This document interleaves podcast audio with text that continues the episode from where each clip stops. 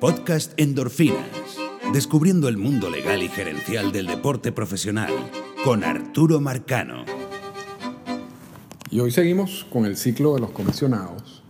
Ya habíamos conversado sobre lo que era la situación en las grandes ligas antes de la creación de la figura del comisionado. Eh, la semana pasada comentamos sobre lo que significó el juez Landis como el primer comisionado de las grandes ligas. Y esta semana ya empezamos entonces a hablar del resto de los comisionados y de lo que sería como los procesos normales de selección de los comisionados, porque realmente, y lo digo en el, podcast, en, en, la cápsula de esta semana, realmente con Landis lo que hubo no fue una elección, sino fue una asignación. Él, él, él ya había sido identificado como la persona que, que era capaz de resolver algunos problemas que tenía MLB en esa época. Y entonces él simplemente dijeron, bueno, ven para acá, tú tienes esta tarea, tú tienes que resolver esto. Este, allí no hubo ningún tipo de, más, más allá de, de, del proceso de identificar la persona que podía eh, hacer eso, este, no, no, no, hubo ningún otro tipo de procesos formales. Ya con Chandler, que es el comisionado del cual hablamos esta semana, sí hay un proceso de selección, sí hay una cantidad de reglas, ya, ya la cosa cambia, ya la cosa cambia, ya no, ya no era la, la misma situación que con Landis, y, y, bueno, y por supuesto, no nada que ver con, con, lo que pasaba antes de Landis. Así que más o menos esa es la, la, pequeña introducción a la cápsula de esta semana, la cápsula que sale en el programa del Infila en Deporte en Unión Radio Deporte. Y vamos también a decirles que, bueno, por supuesto, ustedes lo pueden escuchar esto, o seguramente lo están escuchando, ya no sé si por SoundCloud o por iTunes. Si lo están haciendo por iTunes, o si lo están haciendo por SoundCloud también, funciona es lo mismo, eh, dejen comentarios. Y no, y no es para satisfacer mi ego ni nada por el estilo, sino que tanto el rating como los comentarios ayudan a que el podcast sea escuchado por más gente.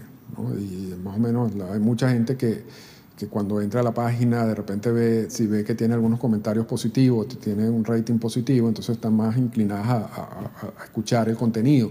Eh, es igual que cuando uno se mete en una página de Amazon y quiere comprar un producto y ve, generalmente uno ve la cantidad de comentarios y de eh, puntos positivos que tiene el producto antes de comprarlo. Bueno, más o menos funciona igual en, en términos de los podcasts. Y como la idea al final de, de, de todo esto, de, la, de la, inversión del trabajo que se hace en, en, este ciclo en particular, es que mucha gente lo escuche, que bastante gente sepa esta, estos detalles del mundo del béisbol. Entonces, por favor, les pido que colaboren y pongan algunos reviews y algunos comentarios tanto en la página de, de iTunes como en la página de, de, SoundCloud. Así que bueno, esta es la introducción y ahorita vamos a pasar a escuchar la cápsula de esta semana. Explorando el mundo legal y gerencial de las grandes ligas con Arturo Marcano. Cápsula de endorfina en el infield. Así como es el sueño de muchos hoy en día, 25 de noviembre de 1944, cae el tirano. Bueno, muere el juez Landis luego de haber ejercido básicamente una tiranía como, como primer comisionado de las grandes ligas. El, la situación era tan, tan extrema que los dueños de equipos luego de la muerte de Landis deciden no elegir un nuevo comisionado inmediatamente, sino se plantean la necesidad de modificar el acuerdo nacional para revisar y para incorporar más restricciones a lo que era la figura del comisionado, que era una figura que había sido creada eh, con base a, a, lo que Landis ofrecía, pero que en un momento se dieron cuenta que se les había escapado de las manos. De hecho, dos meses y una semana después de la muerte de Landis, ya los dueños de equipos tienen un nuevo acuerdo nacional, donde, entre otras cosas, dicen que el comisionado puede decidir, pero le dan limitaciones y, además una cantidad de, de, aprobaciones que son necesarias para que esas decisiones entren en efecto. Eh, para elegir o reelegir a un comisionado ahora se necesitarían las tres cuartas partes de los votos de los dueños y no una mayoría simple. Esto tiene un, una consecuencia muy importante porque el comisionado no puede alinearse, no puede aislarse. Ahora tiene que trabajar con los dueños de equipo para poder obtener esas tres cuartas partes que son necesarias para una reelección, por ejemplo. Entonces, antes El comisionado, una vez elegido, básicamente hacía lo que quería, o, con el caso de Landy. Ahora, si necesitan las tres cuartas, los tres cuartas partes de, los votos, eh, necesita, juro, trabajar con los dueños de equipo y no tomar decisiones que sepa que, que van a impedir esas tres cuartas partes. Y también eh, la otra modificación importante que en el acuerdo nacional es que los dueños pueden acudir a la vía judicial si consideran que la decisión del comisionado es errada. Acuérdense que con Landis él había dicho, mis decisiones son definitivas, yo no quiero que ustedes vayan a ninguna vía judicial, y eso lo hablamos en la cápsula pasada.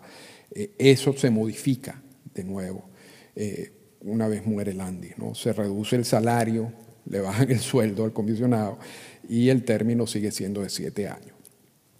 Una vez modificado el acuerdo nacional, entonces empiezan a ver los candidatos al nuevo comisionado, el que va a sustituir a Landis, y el que tiene el perfil ideal, o lo que ellos consideraban ideal en estos momentos, era Happy Chandler, eh, quien era el senador demócrata de Kentucky. Y en este momento, a pesar, a pesar de que eh, la decisión de Federal Béisbol le daba a los dueños de la decisión de la Corte Suprema de Justicia, que hablamos en la cápsula pasada, le daba un monopolio legal a, los equipos o al béisbol, existía el miedo que el Congreso de los Estados Unidos, que tenía toda la, posibilidad de hacerlo, eh, aclarara la situación del béisbol como, como exenta de las leyes antimonopólicas. Y era necesario tener una figura como comisionado que, que, supiera cómo moverse en, Washington y, quien, y, esta persona eh, sería ideal para, para, el cargo de comisionado. Es por eso que identifican a Chandler como candidato y además que Chandler tiene una relación con uno de los dueños de equipo bastante cercana y eso eh, al final termina dándole el empujón necesario. Así que un 24 de abril de 1945 se hace la votación.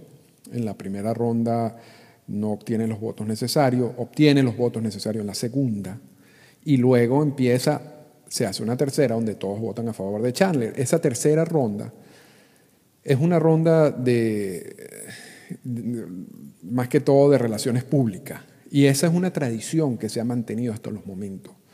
Fíjense que cuando, cuando escogen a Manfred, por ejemplo, él, tuvo también que ir a varias rondas y al final se hace esta ronda eh, simbólica donde todos los dueños de equipos apoyan la elección de, Manfred eh, y, muchos de los medios dijeron, wow, este, Celi hasta consiguió que todos, convenció a todos los dueños de equipos para que apoyaran a Manfred. Eso no es así, eso es una tradición que empieza con Chandler, eh, debido a que, a que realmente con, con Landis no hubo elección con, con Landis lo que hubo fue una asignación. Eh, Chandler asume el cargo y también ejerce el, cargo de senador al mismo tiempo, ya que el, cargo de senador de él expiraba era un 29 de octubre de ese mismo año. Establece su oficina en Cincinnati y tiene problemas en adaptarse un poco al cargo. ¿no? Él, él le gustaba más su vida de, pueblo, si se quiere. No, no, no era muy, eh, no le convencía mucho estar viajando constantemente a Nueva York y cada vez que lo hacía eh, tenía encontronazos con la prensa y con los medios de comunicación. Eh, una de las primeras decisiones que aprueba el contrato de ligas menores de Jackie Robinson, en ese momento no había peligro eh, de, que esto se convirtiera en algo como se convirtió luego, ¿no?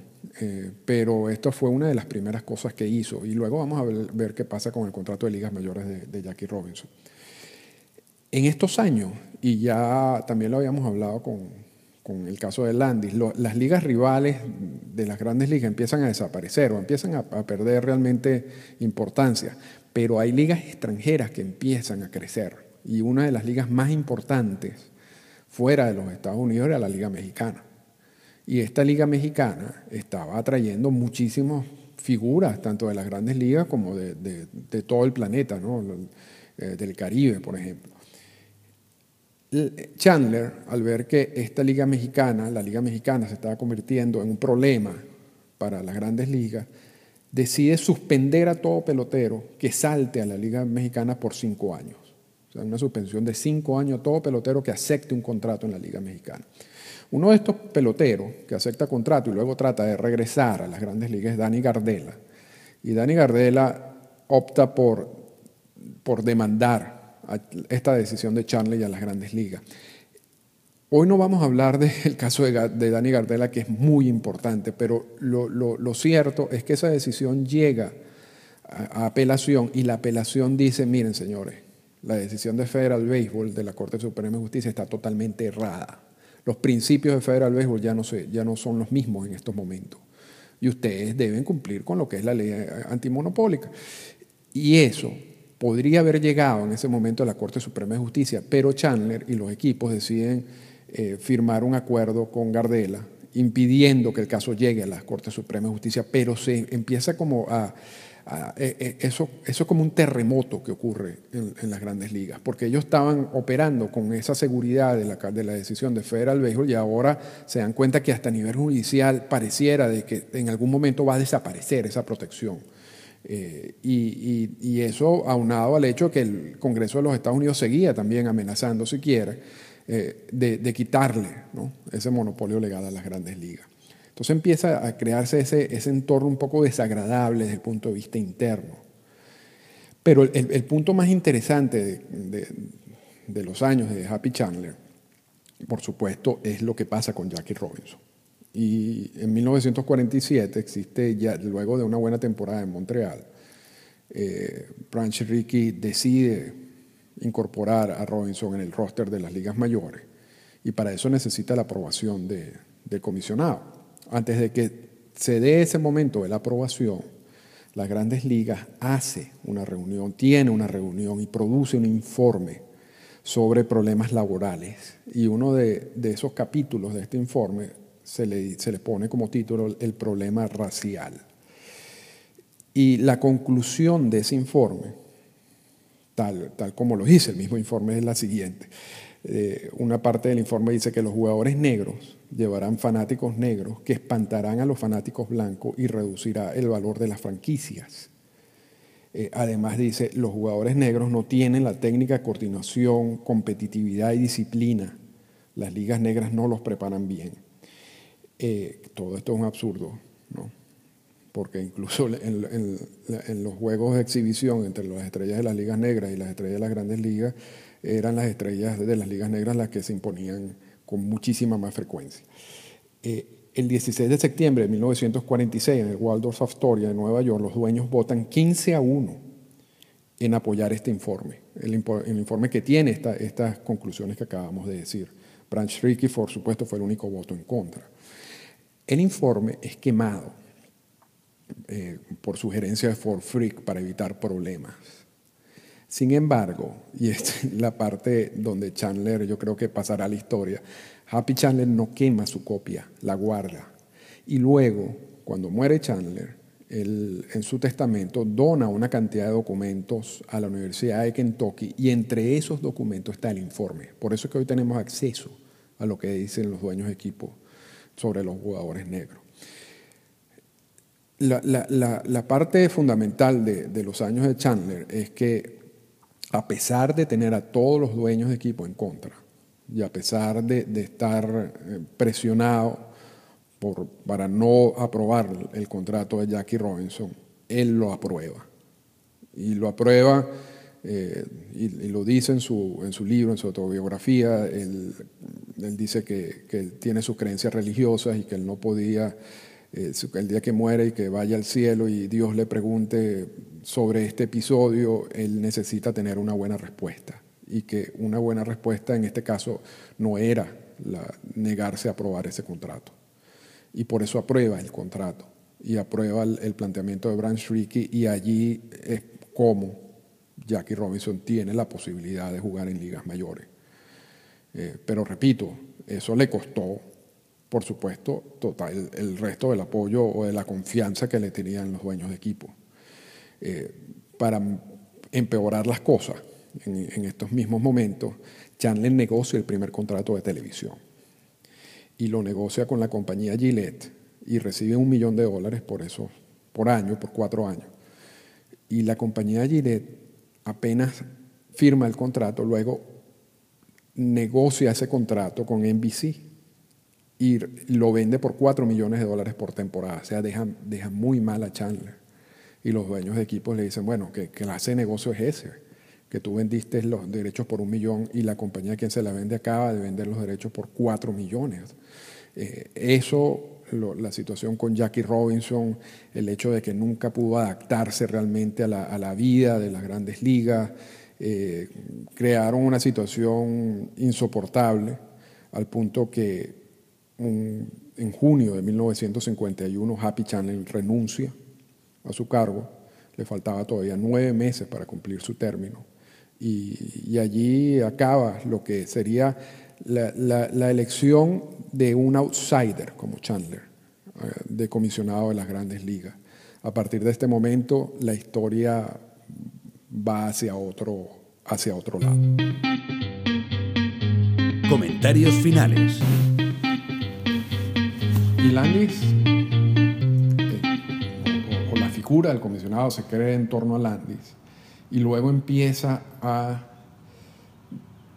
a establecer su, su, personalidad propia. ¿no? Y con Chandler uno empieza ya a moldear en qué consiste realmente esta figura del comisionado. ¿no? Porque Landis, y lo, lo, vamos a decir mil veces, Landis como ejemplo no es un buen ejemplo a seguir en, torno a, la, hora de definir qué es el comisionado del béisbol de las grandes ligas. O sea, Landis, y, volvemos a repetirlo, fue una persona que se identificó y se le asignó una tarea. Luego de eso, una vez creada la figura de comisionado, entonces esta empieza a crecer. Y, y, desde ese punto de vista, si se quiere, el primer comisionado realmente es Happy Chandler que es el que se somete a un proceso de, elección, el que tiene que rendir cuentas a los dueños de equipo, el que no actúa de manera unilateral eh, o, como una especie de tirano, eh, sino es como, sino como parte de una organización, quien tiene también funciones gerenciales y no tanto policiales, como básicamente eran las funciones de Landy y, que está expuesto a que si no rinde lo que de él se espera o, genera los resultados eh, que los dueños querían, a no ser reelegido, o como es en, el caso de Chandler y como lo vimos, a, estar sometido a un proceso de a una presión tan grande que termina renunciando al cargo. O Landy fue el, el primer, si se quiere, el primer comisionado elegido y es el primer comisionado también que renuncia, que, es algo bien interesante. Eh, pero como, como, decimos en la cápsula, quizás la labor fundamental de, Chandler fue su, su relación con, con, el caso de Jackie Robinson y, y, entender que no ha debido ser fácil para él, sometido a la presión del resto de los dueños de equipo, y de tomar la decisión que tomó y no fue fácil y de hecho yo creo que al final también le cuesta el cargo. Eso más una combinación de cosas adicionales, pero, pero ahí hay mucha presión interna y, los historiadores, incluso cuando en la cápsula hablamos del informe, eh, los historiadores dicen que, que, luego cuando, cuando se le preguntó a los dueños, sobre todo a Ford Frick, sobre, sobre el informe, él dice que bueno, que ese informe eh, sí existía, ¿no? por supuesto, tienen que aceptar que existía porque ahí está la copia, pero que habían partes del informe que no incluían algunos comentarios de los dueños de equipo en, favor de la integración, porque ellos querían borrar, no, no lo querían incluir en el, informe para evitar eh, reacciones negativas de los fanáticos. Recuerden que también estamos, estamos viviendo una, una época un poco difícil en ese momento. Eh, pero los, todos los historiadores coinciden de que eso es básicamente una defensa que salió a posteriori. Una, vez que descubrieron que el, que el informe, que quedaba una copia del informe y que el informe reflejaba muy bien lo que todo el mundo pensaba, todos los dueños de equipo pensaban, entonces ellos idearon esta manera como para tratar de lavarse un poquito las manos. Pero al final la realidad es que ellos, la, la, gran mayoría, 15 de 16 dueños de equipo, no estaban de acuerdo con, con la integración en ese momento y Chandler decidió aprobar el contrato de Jackie Robinson e iniciar eh, la integración racial en, el mundo de las grandes ligas. Y eso, esa es la labor fundamental de Chandler. El resto de su trabajo Mira, realmente tenía muchas cosas que quizás no fue culpa de Chandler. ¿no? Es un cargo nuevo, él, no estaba eh, informado bien sobre cuál era su rol en todo eso y al final tomó decisiones que no, tampoco eran las correctas. Pero, pero sí quedará en la historia de, de los comisionados de las grandes ligas como quien tomó esa decisión tan importante que también cambió la historia del béisbol para siempre. Para comunicarse con nosotros, escríbanos a las siguientes cuentas en Twitter. Arroba Arturo Marcano y arroba Endorfinas Radio.